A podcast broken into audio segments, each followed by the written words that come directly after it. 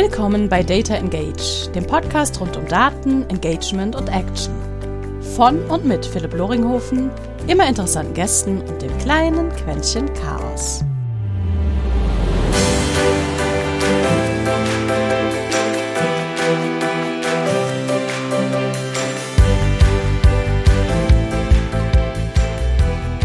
Und herzlich willkommen zu einer weiteren Episode Data Engage einem kleinen verschlafenen Podcast rund um Daten, Marketing und Sales und wie wir doch irgendwie zu einer etwas angenehmeren Kommunikation mit unseren Kunden und unserer Zielgruppe kommen. Und dabei ist natürlich eines der wichtigsten Sachen, die wir noch immer andauernd besprechen, wie kommen wir eigentlich an die Daten heran, die wir doch dann brauchen, um teilweise unsere Kunden besser zu verstehen. Und dafür haben sich heute wieder zwei Personen die Zeit genommen, mir da ein bisschen mehr drüber zu quatschen. Ladies first. Ayla Jürgensen, eine der Gründerinnen oder Gründer, Gründerin, auf alle Fälle gemeinsam mit Alexander Kürzel, ihrem Partner in Crime, Co-Partner. Wie nennt ihr euch als Team? Aber zur Vorstellung mal wieder eine kleine Herausforderung. Alex, stellst du bitte Ayla vor? Das ist sehr gemein und sehr witzig. ähm, Ayla nennt äh, intern ja, Mitgründerin oder einfach Ayla. Ich glaube, wir sprechen uns hier nicht mit Nachnamen an oder sonstigen Titeln. Ja, wir sind Ayla und Alexander und Ayla ist quasi ähm, selbst mit Daten interessiert und äh, wir haben uns kennengelernt, quasi mal damals beim Company Builder, wo wir zusammen gewesen sind. Letztendlich über ein paar Stationen ist Ayla eine sehr Dateninteressierte, die ungerade Zahlen nicht mag, äh, richtige Zahlen umso mehr und ähm, letztendlich das Ganze hier doch gemeinschaftlich mit aufzieht und mir alle Marken verzeiht, die ich habe. Und andersrum hoffentlich auch. Dann einmal umgedreht. Ja, äh, Alexander, ich musste gerade lachen, äh, weil du gefragt hast, wie wir uns gegenseitig nennen. Manchmal haben wir intern so den Joke, dass wir schon fast wie ein altes Ehepaar sind. wir sind kein Ehepaar. Alexander ist auch Mitgründer von AppWalker, ist für die Technologie, also für all die Magic quasi hinter unserem Produkt verantwortlich, hat einen Wirtschaftsinformatik-Background ähm, aber auch schon einige Entrepreneurship-Programme durchlaufen. Cool. Ja einleitend gesagt, Sammeln von Daten, eine der Sachen, die ja auch mit, mit AppWalker ja versucht, für solche Idioten wie mich und wie es da andere da draußen gibt, etwas leichter und zugänglicher zu machen, was das Ganze genau mal, mal macht. Wichtig vorneweg, auch mal so, not sponsored, ganz wichtig, ja, ich mache keinen Sponsored Content. Ist wirklich einfach nur cool, weil ich die Technologie einfach mag. Alex und ich hatten mal kreuz und quer gequatscht, deswegen sitzen wir jetzt wir drei zusammen. Und mal einleitende Frage: serverseitiges Tracking oder frontendseitiges Tracking? Gibt es da eine Zukunft? Es gibt bei beiden eine Zukunft und ich glaube, man kann so diese unliebsame Anwaltsantwort geben. Kommt drauf an. Also wir sind der festen Überzeugung, dass es beides sein wird. Dass man sowohl frontendseitig als auch backendseitig oder serverseitig äh, tracken muss oder sollte, besser gesagt.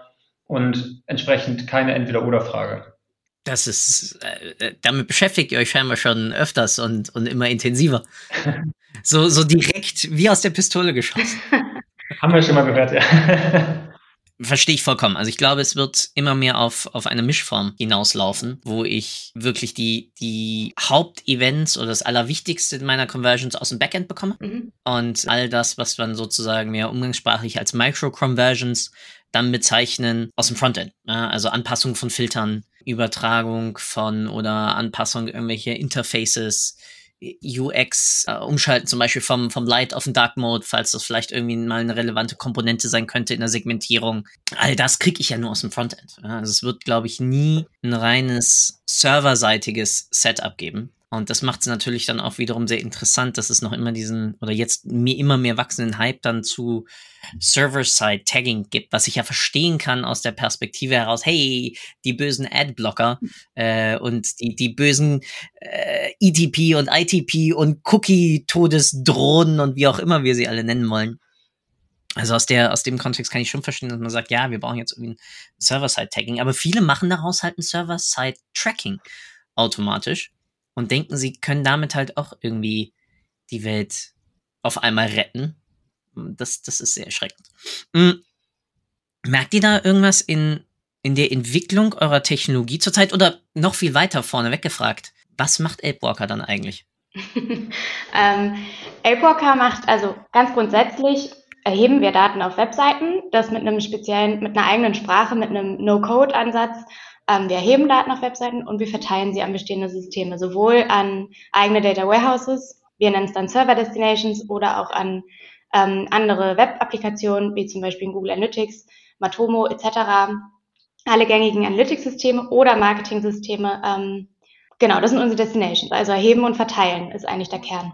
Also so ein bisschen hört sich das jetzt an wie eine Mixtur aus zum Beispiel einem Segment und gängigen Tag Management Solutions theoretisch, wobei ihr dann das Server-Side-Tagging bei euch ja dann auch innerhalb der, der Plattform dann anbietet.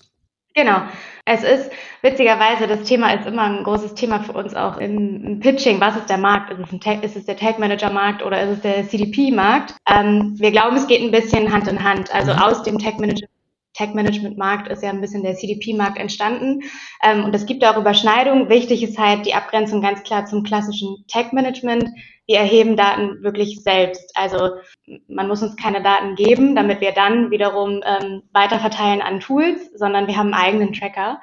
Ähm, das wiederum würde eher für eine CDP sprechen, wobei wir wirklich aufhören bei, sobald wir Daten verteilt haben.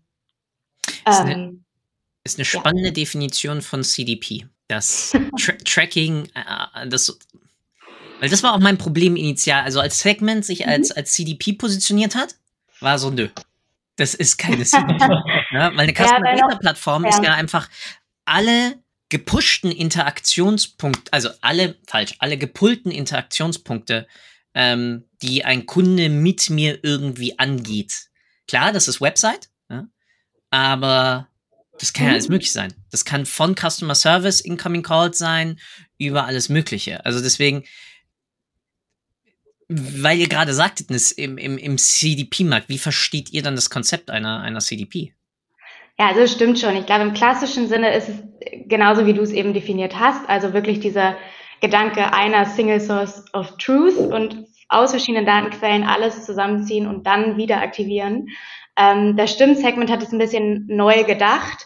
Ähm, mittlerweile sind sie aber auch natürlich nicht mehr die einzigen und, auch wir sind nicht die einzigen weiteren ähm, Player auf dem Markt, ähm, die halt eben gesehen haben, wenn ich halt, wenn ich halt nicht die Kontrolle über diese initiale Datenerhebung habe oder kein eigenes, äh, keine eigene Erhebungsmethode habe, dann bin ich ja immer noch darauf angewiesen, dass andere Tools mir qualitativ hochwertige Daten irgendwie liefern. Ich ziehe quasi nur Daten zusammen habe aber keinen Einfluss darauf, also muss wieder jedes einzelne Tool einzeln implementieren. Ähm, und das ist ein großer Vorteil, den, den wir auch haben, den Segment ursprünglich mit initialisiert hat sicherlich. Genau, ich glaube, ganz trennscharf ist es nicht. Ich verstehe aber, dass dieser ursprüngliche Gedanke ein bisschen anderer war, ja. Ja, es ist einfach spannend, dass ich ja, ein, ein ja. Äh, egal, kannst ja auch ein Tilium, die haben sich auch zur, zur CDP ja. auf einmal benannt und ja, und auf der anderen äh, hast dann solche Läden wie ein Cross Engage, ja. sich auch CDP nennt, die ich viel eher als eine CDP definiere, als ähm, ja. so manche so manche CRM-Lösung zum Beispiel, die sich jetzt dann auch irgendwie irgendwie CDP ein HubSpot hat auch jetzt neuerdings gesagt, sie sei eine Customer Data Plattform in in ja genau, man sagt ja, das ist das neue das ist das neue CRM, ne? Ähm, ja. CRMs werden jetzt CDPs. Ähm, es ist also wie gesagt, ganz trennscharf ist es nicht. Es ist, glaube ich, ein Markt. Ich glaube, es ist normal, dass die Definitionen da verschwimmen, weil einfach, es ist halt neu. Man denkt, es ist halt neu. Und ja, es über, überschneidet sich in gewissen Punkten. Manche sind auch verwirrt, wenn wir sagen, wir haben einige CDPs als Destinations, beispielsweise in Cross-Engage wäre da denkbar, ähm, weil die ja einen ganz anderen Fokus haben, wirklich einen reinen Fokus auf diese Aktivierung über Off- und Online-Kanäle, ähm, während wir uns selbst, glaube ich, nur als in Anführungszeichen nur als Datenlieferant bezeichnen würden. Mhm. Weshalb wieder Integration dahin super Sinn machen. Also interessanter Markt. Ich glaube, da kommen noch mehr Bezeichnungen in den nächsten Jahren. Gar keine Frage. Ich glaube, glaube jede Menge. Du hast gerade so schön gesagt, also klar, in Anführungsstrichen, das sehen die Zuhörer ja gerade nicht, aber aus dem Kontext heraus Datenerhebung. Und Alex, wir hatten da mal eine Diskussion vor anderthalb Monate, zwei Monate ist es schon, wo es aber genau mal darum ging, Zukunft mal von Tracking. Sprechen wir es aus, von Frontend-Tracking, nicht serverseitigen Tagging oder sowas. Und da jetzt mal du wirklich als der CTO bei euch beiden und wo glaubst du, könnte der nächste größere Sprung irgendwie im Bereich Frontend Tagging irgendwie kommen. Jetzt vergessen wir mal all das, dass uns Adblocker auf die Nerven gehen und VPNs und äh, irgendwie Cookies uns abhanden kommen und alles und mal rein. Glaubst du, es wird irgendeinen Sprung geben, wo ein Tracking einfacher wird, auch für einen Marketier, jenseits diesem Hype, den es mal gab mit, hey, mit einem Tag Manager brauchst du keinen Techie mehr, um dein Tracking zu machen? Mhm. Also natürlich wird es äh, sich für alle sehr positiv entwickeln, wenn man Elbwalker einsetzt, weil genau da haben wir angesetzt. Aber das, sorry, aber das war eine Steilvorlage. Ähm, okay. Nee, es, es, sollte weniger technisch sein. Also es gibt den Sprung, klar, man muss sich nicht mehr damit beschäftigen, mit Browser-Kompatibilitäten, unterstützt jetzt der Internet Explorer all das, was ich aufsetze. Aber muss sich weiterhin im, zum Beispiel Google Tag Manager Event Listener, Mutation Observer richtig initialisieren, der ganze technische Part, diese, ähm, diese ganzen Schritte, die notwendig sind und die Ursache dafür sind, dass die Datenerhebung oft sehr falsch läuft. Auch über mhm. einen Tag Manager, der ohne Programmieraufwand auskommt. Ähm, es klappt dann halt nicht. Und die Entwicklungen sind halt dahin, dass wir halt sehr viele spannende SDKs sehen, also so kleine äh, Entwicklerpakete, die ähm, ja viele Arbeiten abnehmen, wie unser Walker in der Form, wo man sich um diese ganzen technischen Sachen nicht kümmern muss.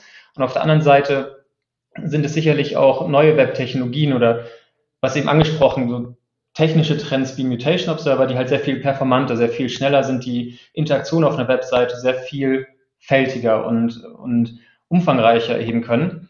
Und da Standards, äh, die, die sich etablieren, das ist, glaube ich, recht spannend. Das ist auch etwas, wo man ansetzen muss, weil klassisch, ich installiere ein Plugin. Irgendwann später beauftrage ich irgendjemanden, mir die Daten wieder zu bereinigen, weil irgendwas kaputt gegangen ist. Das funktioniert nicht. Und das heißt dann so ein deskriptiver Ansatz. Also das ist auch das, was wir letztendlich bauen. Eine Sprache, die halt Product Owner, die, die Marketeers, die halt nicht nur Entwickler oder Entwicklerinnen in einem Unternehmen verstehen, sondern eine sprechende Sprache. Und das sind halt diese SDKs, diese Software Development Kits, die das Ganze einfacher machen und nicht zuletzt auch eine Verschmelzung von nicht nur nativen Mobile-Apps, sondern auch äh, HTML5 oder Web-Apps, äh, die da halt zusammengehören, weil da kann man vieles zusammen betrachten und dieser holistische Ansatz ist, glaube ich, auch der richtige dann. Ich bin gerade beruhigt, dass du jetzt noch irgendwie Web 3.0 oder so mir entgegengeworfen hast. das ist schön. ja, aber nein, äh, allen Spaß beiseite. Stimmt vollkommen und ja, die Steilvorlage basierte natürlich auch darauf, dass dadurch unser Gespräch zustande kam und dass ihr da ja auch eine etwas im Petto habt und im Angebot. Ich finde es sehr schön, wie du es umschrieben hast mit einer mit einer sprechenden Sprache, wo ja vielleicht irgendwann mal in Zukunft dann sich auch ein ein Designer, ein Produktmanager, aber auch vielleicht ein Marketier ganz normal einfach hinsetzen kann, sagen kann, ich möchte verstehen, wie häufig unser Newsletter Pop-up ähm, geschlossen wird. Und zwar über den Close-Button oder einfach über den Klick auf den vergrauten Hintergrund oder ich weiß nicht was. Wo ich dann direkt weiß, ja, okay, es sind zwei unterschiedliche Elemente und okay, die muss ich beide jetzt dann irgendwie mitmessen. Wie mhm. wir natürlich auch alle wissen, es wird da NLP, also Natural Language Processing, noch irgendwie mit reinfließen müssen. Aber ich glaube auch, dass trotz aller Unwegsamkeiten, die das Web uns ja entgegenwirft mit, mit JavaScript und allem, da sicherlich einiges an, an Hebeln hinkommt. Was mich zu einer anderen, doch sehr brennenden Frage führt. Glaubt ihr, wir werden weiterhin dann so ein Potpourri eigentlich an Third-Party-Sammelsurium dann haben? Also klar, wir haben ja gerade darüber gesprochen, ihr positioniert euch als ein CDP, was ja bedeutet, okay, nach Möglichkeit Zero-Party oder First-Party-Daten ansammeln. Kurzer Reminder, Zero-Party-Daten sind Daten, die freiwillig aktiv vom Kunden, von der Zielgruppe an mich als Unternehmen übergeben werden. First-Party-Daten sind generell alle Daten, die ich als Unternehmen in der Interaktion mit meiner Zielgruppe irgendwie erhebe. Habe ich das richtig so umschrieben? Finde ich gut, ja. Okay. Ich habe verstanden. Glaubt ihr, da wird sich mehr tun, dass also dann, egal mit welchen Netzwerken man da spricht, im Facebook etc., und wir schauen ja jetzt mal ganz tief in, mhm. in die Glaskugel rein, es mehr noch auf die Datenqualität genau dann dieser First- und Zero-Party-Daten ankommen wird gegenüber dem, was dann ein Facebook, ein TikTok, also ein ByteDance, also dementsprechend ein Meta und äh, sonst wer einem dann irgendwie zur Verfügung stellt? Also ich, ich denke, ich spreche für uns beide. Ich glaube es nicht nur, sondern ich, ich hoffe es auch und glaube es gleichzeitig. Ich glaube, dieser ähm, dieses Thema Data Ownership, irgendwie man, man spielt das so rauf und runter, aber es ist wirklich super wichtig. Und wenn man dann mal wirklich in, in, in der Realität haben es dann doch noch nicht so viele umgesetzt, wie, wie, wie sich es manchmal anfühlt. Ähm, aber ich glaube, diesen initialen Zugriff auf die eigenen Daten zu haben, wenn wir jetzt klassisch über Web Analytics Daten sprechen, also Besucher, Klicks, woher kommen meine Besucher, welche Kampagnen performen wie, ähm, das ist ganz, ganz oft ja noch in Third-Party-Tools logged sozusagen. Mhm. Also ähm, sehr wenige haben da überhaupt den Zugriff auf Rohdaten. Da ist ein Shift und das ist auch ein super weniger Shift, äh, super wichtiger Shift. Ähm, und ja, auch die Anwendung backendseitig der Dritttools wie zum Beispiel Meta, das ist immer auf Facebook. Ähm, auch das sieht man und das wird super wichtig. Und gerade da ist natürlich spannend dieser hybride Ansatz, dass man sagt, wenn ich ein, beispielsweise eine Einwilligung habe, kann ich weiterhin ganz normal äh, alles wie früher machen, sozusagen browserseitig Daten übertragen. Wenn ich keinen habe, kann ich vielleicht einen, in Anführungszeichen, Umweg übers Backend gehen, indem ich halt anonymisiert Daten zurückspiele, um halt diese Kampagnen-Performance zumindest weiterhin beurteilen zu können, aber eben nicht mehr auf den einzelnen Nutzer zurückgehe, mhm. dass ich retargeten kann und so weiter. Also ich glaube, dieser hybride Ansatz und dieser Ownership-Ansatz, der wird sich durchziehen, ganz sicher, aber das wird auch noch dauern. Mhm. Das ist immer noch neu. Und es braucht halt diesen Multitool-Ansatz. Du hast eben das Beispiel gebracht, schließt man jetzt ein Pop-up über ein X im grauen Bereich oder solche Fragen. Warum nutze ich dafür ein Marketing-Tool mit Third-Party-Cookies, wenn ich verstehen möchte, wie man meine, mein User-Interface benutzt? Warum nutze ich Product Analytics Tools, wo es nicht darum geht, welche Person es gemacht hat, sondern dass eine Person es gemacht hat und neun weitere über ein X. Und diese Vermischung einfach historisch bedingt, weil wir uns sehr bequem auf einen, ja, auf Google Analytics in den meisten Fällen ausgeruht haben, ein Marketing-Tool, welches uns halt genau diese Information gibt. Warum nicht die richtigen Tools für die richtigen Anwendungsfälle nutzen und auch akzeptieren? Also es gibt ja, wenn ich als Website-Betreiber, ich habe ja ein berechtigtes Interesse zu verstehen, wie kann ich mein Produkt verbessern, aber ich muss auch die Privatsphäre meiner Website-Visitor respektieren und das schließt sich nicht aus. Es wird weiterhin Third-Party-Cookies geben, unserer Meinung nach. Es wird nur weniger genutzt werden. Und das ist fair, weil dafür gebe ich ja mein Opt-in oder ich lehne es ab. Und dann kann ich halt auf 60 Prozent der Besucher äh, retargeten. Aber das nutze ich dann natürlich nicht mehr oder hoffentlich irgendwann nicht mehr als Quelle für meine Produktentwicklungsentscheidung oder UX-Entscheidung. Dafür nutze ich dann andere Tools, die dann halt nicht Zero-Party sind, sondern bestenfalls selbst erhoben werden, weil es meine Daten sind, weil ich mich um die Erhebung gekümmert habe. Und somit ist halt ein gesunder Mix weg von dem historischen, alles aus einem Marketing-Tool kommenden, hin zu einer bunten Landschaft, wo wir das Beste aus den jeweiligen Tools rausziehen. Ja, also ich bin auch ein riesiger Verfechter immer von einem, von einem Best-of-Breed-Ansatz. Man muss ja mal eins sagen, nicht ohne Grund setzt ja, Google jetzt mit GA4 immer mehr auf Event-Driven, jenseits der, der klassischen ja, Marketing-Schwerpunkt, wo damals ja Enhanced Analytics beziehungsweise ja guten alten Urchin-Welt das Ganze ja mal herkam. Mhm. Und sie ja dann irgendwie versucht haben, das, das Eventmodell im Hintergrund dann irgendwie aufzublähen und sonst was, was uns ja allen um, teilweise um die Ohren geflogen ist. So wunderbar. Wie bitte? Primär für E-Commerce auch nur. Also ja, genau. Ja, voll. Das, das war's ja dann. ja. Ja, das stimmt. Sie haben ja damals, genau, also Enhanced haben sie ja wirklich aufgedreht, als wirklich der E-Commerce-Boom ja. weltweit, also besonders aus Amerika und Europa dann, dann aufbrach. Du hast was sehr Wichtiges angesprochen, dieses, ja, Data, auch wirklich Data Ownership und damit nicht nur irgendwie den Consent respektieren und all das, was ja wiederum dann irgendwie ein Server-Side-Tagging auch teilweise theoretisch ignorieren könnte. Sehr schrecklich. Mhm. Ja. Aber in dem Zusammenhang, glaubt ihr da dann auch, dass auch das selbst gehostete Tracking und jetzt nehmen wir einen Snowplow, nehmen einen Privy, ich glaube, die man auch selbst hosten kann, einen Matomo, äh, komisch, dass ich das Wort in den Mund nehme, wer hätte es gedacht. ähm, Drauf gewartet. ich versuche es immer zu herauszuzögern, immer weiter. Immerhin, ich habe es bis zur 21. Minute geschafft. Die Rolle, ja. Merkt ihr da etwas bei, weil ich glaube, man kann ja durch Elbwalker schieben zu BigQuery, zu GA und zu Matomo. Und seit neuestem, seit zwei Wochen zu GA4. Ah, okay. Sehr gut. Und viele weitere, die auch dazukommen noch. Also Klar. wir schauen halt, dass wir es mit Kunden immer entwickeln, also dass, dass wir halt auch wissen, was ist ein Anwendungsfall und ein Facebook-Pixel wird auch supported. Ähm, aber das sind genau diese Punkte, an mehrere Destinations schicken und das entwickelt sich ja auch. Ja, es hört nicht auf.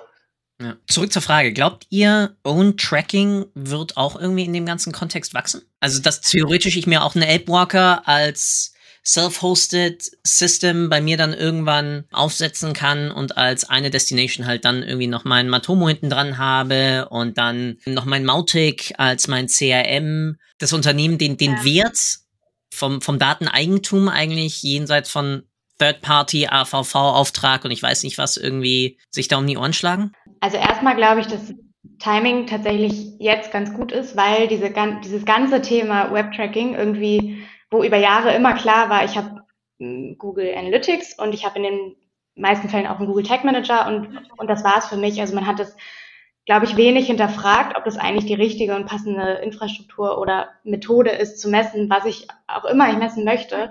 Ähm, das heißt, vom Timing her ist es super, weil dieses ganze Setup einmal neu durchdacht wird von Unternehmen.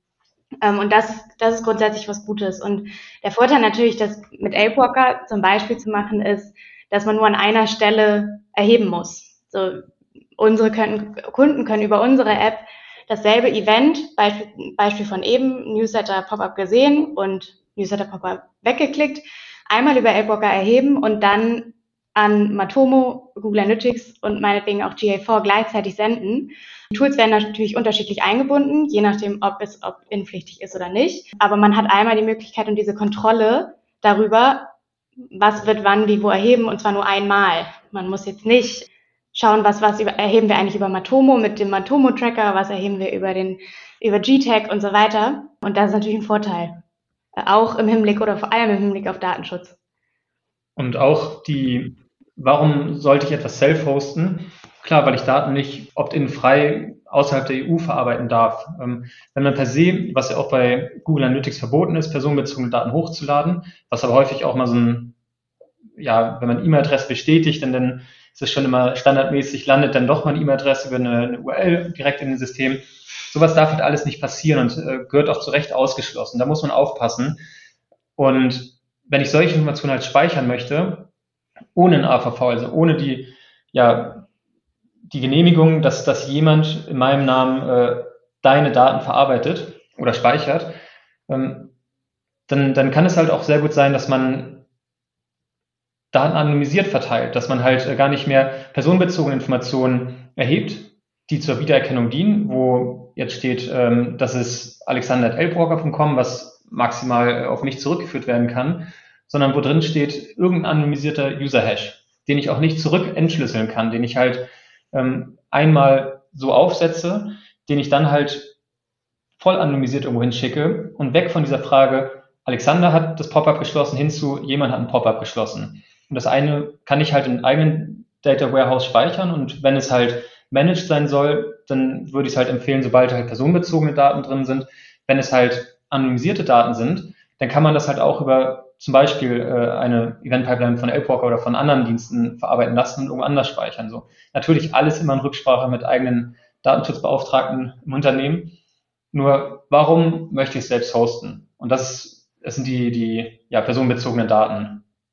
Wie gesagt, ist ja not sponsored, deswegen direkt mal für die Zuhörer eine Alternative dazu ist auch als äh, Self-Hosted Jitsu. Findet ihr unter jitsu.com, ist eine Open Source Lösung gegenüber einem Segment kurzer Shoutout. Das ist fair. Ist auch gut, dass du das sagst. Na, mein Toolstack ist ja ein bisschen größer als nur ein Matomo und ein GE und ein Snowplow. Ja. Das wäre das wär ein bisschen schrecklich.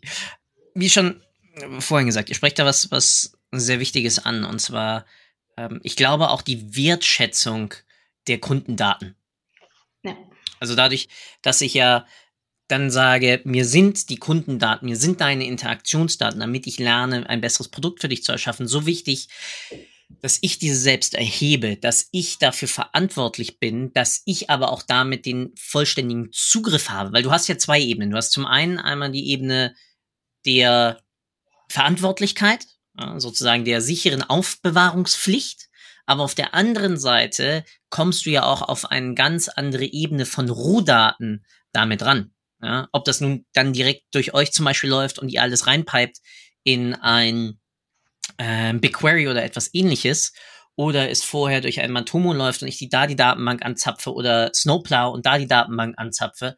Ich habe ganz andere Auswertungsmöglichkeiten. Ne? Auch, auch da wieder. Warum ermöglicht Google jetzt das Rohdatenmaterial kostenlos in BigQuery reinzupumpen. Das machen die ja auch nicht, weil sie einfach so großzügig sind. Ja, das machen sie auch, weil sie verstanden haben, dass die API-Limitation, die sie vorher hatten, ja jeden einzelnen zur Weißglut getrieben hat ähm, und die Datenqualität einfach teilweise noch immer für, für den Arsch war und du mindestens drei Custom Dimensions mit reingefeuert hast in ein typisches Enhanced E-Commerce ähm, und ein Analytics Setup, Session-ID mitgeben, eine Client-ID mitgeben und am besten noch den Hit-Timestamp, damit du die Dinger irgendwie auseinandernehmen kannst und damit dann wiederum deine armen Frontend-Analysten zur Weißglut treibst, weil die müssen es dann wiederum zusammenstitchen, dass es irgendwie sinnvoll aussieht. Also, und wer versteht es dann noch? Ja, solche Idioten halt wie wir. Aber ich glaube, also deswegen dieses, dieses, dieser Ownership und klar, es ist die gleiche Richtung, wie er, wie er gesagt, wo auch ein GA ähm, mit GA4 dann reingeht, ist wirklich genau dieser Zustand. Zum einen nutzt mal die Tools, wofür sie auch gedacht waren. Und ein GA4 ist event-based äh, viel breiter aufgestellt als ein, ein Enhanced. Ist nochmal was anderes als ein Heap. Ist nochmal was anderes als ähm, ein, ich wollte jetzt schon ein Just sagen, aber ein Impact und was ist da draußen nicht alles an, an äh, Analytics-Tools kreucht und fleucht. Wir haben ja jetzt gerade noch gesprochen über Tool-Zukunft. In welche Richtung glaubt ihr, wird sich dementsprechend dann auch mal irgendwann der zukünftige Marketier irgendwie von seiner Denkweise entwickeln müssen? Ist der, wird der kreativer, wird der mehr datenorientiert, wird der ähm, mehr technisch, wird der mehr, ich weiß nicht, ob holistisch dazu jetzt irgendwie eine gute, eine, eine gute andere Achse wäre, aber in welche Richtung von euch beiden glaubt ihr, wird sich, wird sich da dann dieses Feld entwickeln? Ich glaube, das Erste, was du im Punkt vorher noch angesprochen hast, ich muss mich einmal mit meinen eigenen Daten beschäftigen und Google hat wohl auch zu Recht erkannt, der Mehrwert von Rohdaten. Und deswegen kommt ja nicht, wie du meintest, ohne Grund Zugriff auf Rohdaten. Und da steckt sehr viel Kraft hinter. Und wenn ich mich einmal selbst fragen muss, sind Page-Views und, und diese eine Conversion das das einzig wahre, womit ich den Erfolg oder Misserfolg meiner Website bestimmen kann? Oder aber sind es bei mir, wenn ich einen Online-Shop habe, klar, die klassischen Enhanced E-Commerce-Parameter, aber es gibt so viel mehr Webseiten und vielleicht habe ich eine, einen Blog und aus ja, damals Bouncern werden mit einmal Leute, die nicht nur ein Page-View hatten, sondern auch ein Page-Read, die einen Artikel gelesen haben. Ich habe äh, Karriereseiten, wo ich Jobs mir angucke, also ein Job-View-Event, ein Job-Apply-Event und diese ganzen weiteren Felder, Möglichkeiten, die halt im Web Analytics ja da sind, wo man nicht sich ein Tool irgendwie beugen muss, was halt vorgibt. Das heißt, Add to Wishlist, Add to Card oder, oder irgendwo mit E-Commerce-Fokus alles für einen vorgekaut hat.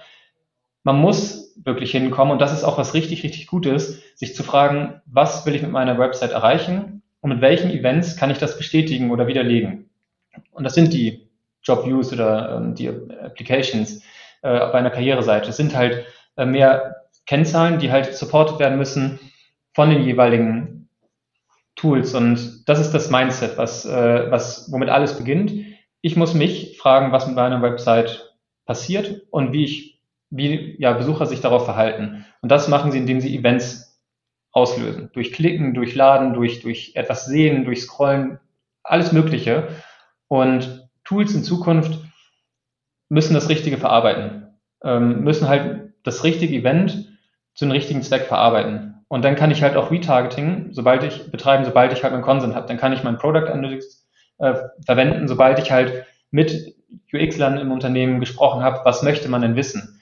Und möchte man einen Test fahren, ob das, das graue X, das rote X irgendwas Schönere zum Schließen von Pop-ups ist oder aber das Schießen der Conversion-Rate von einem Newsletter-Sign-up-Event. Ja, diese Flexibilität, die braucht es halt von den Tools, dass man halt über Enhanced E-Commerce hinaus, über Page-Views erst recht hingeht. Und das sind halt das Event-Schema. Ein freies Event-Schema, was halt sich der eigenen Website anpasst und nicht ähm, vorgegeben das verarbeitet, was ja, was irgendwie jetzt die letzten 20 Jahre mal en vogue war. So dafür sind die Websites viel zu komplex. Und was ist, wenn jetzt noch Web-Apps hinzukommen? Da haben wir ja kein Page-View mehr, sondern vielleicht ein, ein Screen-View-Event oder andere, andere Werte, die wichtig sind. Ich glaube nochmal, um auf die Frage mit dem, in welche Richtung werden Marketers oder wie müssen Marketers sich selbst ähm, aufstellen im Unternehmen. Ich glaube ähm, tatsächlich, dass es sich gar nicht so sehr unterscheidet, wie man manchmal glaubt. Also ich glaube, Kreativität wird im Marketing immer gebraucht werden. Ähm, ich glaube, das lässt sich nicht automatisieren. Ähm, meine persönliche Meinung. Ähm, hoffentlich. Ja, hoffentlich. Ähm, aber ich glaube auch, dass gerade ähm, kreative Marketeers sich natürlich irgendwo haben, glaube ich, eine natürliche Neugier zu wissen, wie kommt das bei meinen Kunden an. Ob ich jetzt Kampagnen zum Beispiel erstelle oder kreiere, dann natürlich möchte ich wissen, wie performen die. Und ich glaube, gerade für die ist es oft sehr frustrierend, wenn dann ähm, die einzige Conversion immer noch zu, auf 90 Prozent der Online-Shops der Kauf ist. So, was ist, wenn ich Kampagnen habe, die auf ganz andere Ziele ein, einzählen? Ob es ein Newsletter-Sign-up ist, ob es vielleicht auch nur Produkte im Warenkorb sind. Es gibt ja so viele Zwischenziele, Kunden quasi erreichen, bis sie kaufen. Und entsprechend muss ich auch die Kampagnen optimieren und auch inhaltlich. Also gerade, wir haben eben von Blog gesprochen, wenn ich diesen Blog gestalte, wenn ich den Content dafür schreibe, denke ich schon, dass ich eine natürliche Neugier habe. Ähm, wird das gelesen? Wie wird das gelesen? Was kann ich verbessern? Gut, das ist immer noch meine eigene, da muss ich immer noch selbst dann kreativ werden, das ist dann Datenauswertung. Ähm, aber ich glaube, häufig fehlt einfach vollkommen dieser Zugriff oder dieser Zugang zu diesen Daten, weil das sehr oft getrennt ist. Also das Thema Analytics und Kreation muss, glaube ich, viel mehr miteinander sprechen und niemand muss Experte in beiden sein, aber beide müssen miteinander sprechen und eine grundsätzliche Neugier ist, glaube ich, bei allen Marketingmenschen da. Mein Kopf nickt gerade wie ein, wie ein Wackeldackel. Stimmt. Also, wie ich ja schon gerade merklich gezeigt habe. Ich glaube, du hast das Wichtigste gesagt. Kreation und Analytics muss noch viel enger ja, zusammenwachsen. Man, man sieht es auch in Agenturen sind es noch immer zwei Bereiche. In ähm, Marketing-Teams, da hast du meistens jetzt öfters schon einen Analyst mit, wenigstens im Team, je nach, je nach Bereich. Aber in sehr vielen, auch kleineren Playern ist es dann trotzdem noch irgendwie so wie das, das BI-Team da drüben und dann hast du das Marketing-Team da hinten und das Produktteam sitzt nochmal irgendwo anders. Mhm. Und dann wird alles so, also diese Fachkompetenz, diese Unit-Kompetenz brauchst du halt auch, um viel bessere Analysen zu fahren, damit der Analyst halt viel besser auch versteht, was, was da passiert und was Sache ist, ja, voll. Und sie müssen sich gegenseitig auch vertrauen und nicht nur sagen, ja, haben schon wieder das Tracking kaputt gemacht oder nur komische Kampagnen gestartet. Kein Wunder, die, die, das ist ja eher so ein Gegeneinander, was wir auch Echte Probleme, ja. Das Echte ist der Konversation. Der Alltag, oh, ja. ehe man erstmal auf Fehlersuche geht. Aber genau, was wir anfangs immer so auch gepitcht haben, so das eigene Bauchgefühl validieren. Und das nicht nur mit Meinung, sondern auch mit Daten. Und beides ist gleichsam wichtig. Ja. Und das Tracking ist nicht immer schuld. das lassen wir nicht mehr auf, das, das ist unsere Mission, das lassen wir nicht mehr durchgehen. Finde ich, finde ich sehr gut, weil ich weiß noch, also ich als CMO bei Namuni, der gleichzeitig sich auch noch um das ganze BI und Martech-Thema gekümmert hat, wie oft mir sozusagen dann von anderen zugeworfen wurde, ja, Philipp, das Tracking ist wieder kaputt. Ich so, wollt ihr mich eigentlich fair? ähm, hm? Ja, also zu 100 Prozent. Ähm, dann ist es halt, dann schaut man halt rein in die Daten, dann sieht man, na, die Seite lädt halt ja. mobile super langsam so. Das liegt nicht am Tracking. Es ist sogar sehr gut, dass wir so ein, zum Beispiel mit ApeWalker ein richtig, richtig gutes Tracking haben, dass wir sehen können, okay, die Seite, es lag an der Seitengeschwindigkeit, ne? Ist jetzt ein plakatives Beispiel, auch ein einfaches. Ähm, und doch sieht es erstmal so aus, als wäre das Tracking kaputt, wenn ich so hohe Click-Session-Abweichungen zum Beispiel habe. Davon gibt es ja zahlreiche Beispiele. Meine Lieben, wir sind über der Zeit, wie schon im, im Vorgespräch angekündigt. Zwei Bitten zu, an euch. Die erste ist, was würdet ihr den Zuhörern empfehlen, äh, was sie jetzt nach Hören dieser Episode doch gerne machen wollen würden? Und die zweite Sache ist, euch gehört der Abschluss der Episode. Das könnt ihr gerne in eins sozusagen mit einpflegen. Einzige Sache, wie so oft schon gesagt, ihr dürft mir nicht danken, weil ich euch danke, weil es ist eure Zeit, die hier draufgegangen ist, dass wir so ein cooles Gespräch führen konnten. Und deswegen von mir vielen, vielen Dank und ich freue mich zu hören, was ihr den Leuten empfiehlt und ähm, the stage is yours. Bitte starten. Ja, was möchte ich empfehlen? Ich glaube, das so habt keine Angst. ähm, man muss Analytics neu denken und das ist auch nichts Schlimmes. Und Im Gegenteil, ich glaube, es liegen unfassbar viele Chancen, Möglichkeiten auch da drin, Produkte besser zu verstehen, selbst zu akzeptieren, dass Data Ownership nichts Schlimmes ist, sondern das Beste, was passieren kann. Und nicht umsonst sind halt andere Firmen, datengetriebene Firmen, primär aus dem Silicon Valley, durch die Decke gegangen, was Bewertung, was Möglichkeiten angeht. Und diese Chancen sind halt jetzt, glaube ich, auch allen, auch kleinen Unternehmen zugänglich. Weil Tracking ist nicht kaputt. Und das sollte auch äh, akzeptiert werden, dass man halt wirklich gute Möglichkeiten hat, ja, das richtige Tool mit den richtigen Werkzeugen zu nutzen, um damit dann halt auch gemeinsam nicht mehr gegeneinander die Fehlersuche zu begehen, sondern die Ursachen wirklich zu verstehen und zu merken, dass manche Produktentwicklungen gut waren, manche Kampagnen gut waren und andere vielleicht auch wieder nicht. Und ich sehe das eher als Chance und es bringt halt unfassbar Spaß, wie man dieses Bauchgefühl validieren kann man muss es halt nur wollen. Und das beginnt halt ja wirklich mit so einem, mit so einem Mindset-Shift, den wir auch angesprochen haben. Das hast du sehr schön gesagt. Danke. ähm, es fällt mir sehr schwer, mich nicht zu bedanken, deswegen mache ich es trotzdem. Danke, Philipp, weil ich finde, es ist super wichtig. Ähm, es ist super cool, wie viele Podcasts und allgemein Content zu dem Thema entsteht, weil ich glaube, dass es immer noch in Deutschland immer noch nicht wichtig genug ist, ähm, wenngleich das, das super wächst. Ähm, und ich glaube, was Alexander auch gesagt hat, keine Angst vom Tracking. Es gibt mittlerweile Tools und Services, die es auch für kleine Unternehmen möglich machen, gute ähm, Kundendaten selbst zu erheben und auch selbst zu ownen, ohne dass ich eine riesige, ein riesiges Tech-Team dahinter haben muss. Genau. Und dann hast du noch den zweiten Punkt. Was macht Elbrocker eigentlich?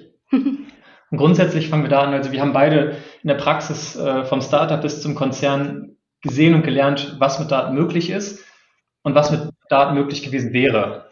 Und jetzt gibt es halt viele Möglichkeiten, wo, wo man ansetzen kann und aber auch muss. Das sind rechtliche Vorgaben, Privacy-Trends, die auch mal dafür sorgen, dass ja bis zu 40 Prozent Daten oder weniger Daten reinkommen. Wir sehen fehlerhafte Implementierung oder hohe Pflegeaufwendung für die einzelnen Tools. Und es gibt viele Tools auf einer Website und damit verbringt man unnötig viel Zeit, nicht nur in der Implementierung, sondern auch in der Fehlersuche, in der, ja, in der Pflege, in der Anbindung neuer Tools mit Ressourcen, die man oftmals gar nicht hat.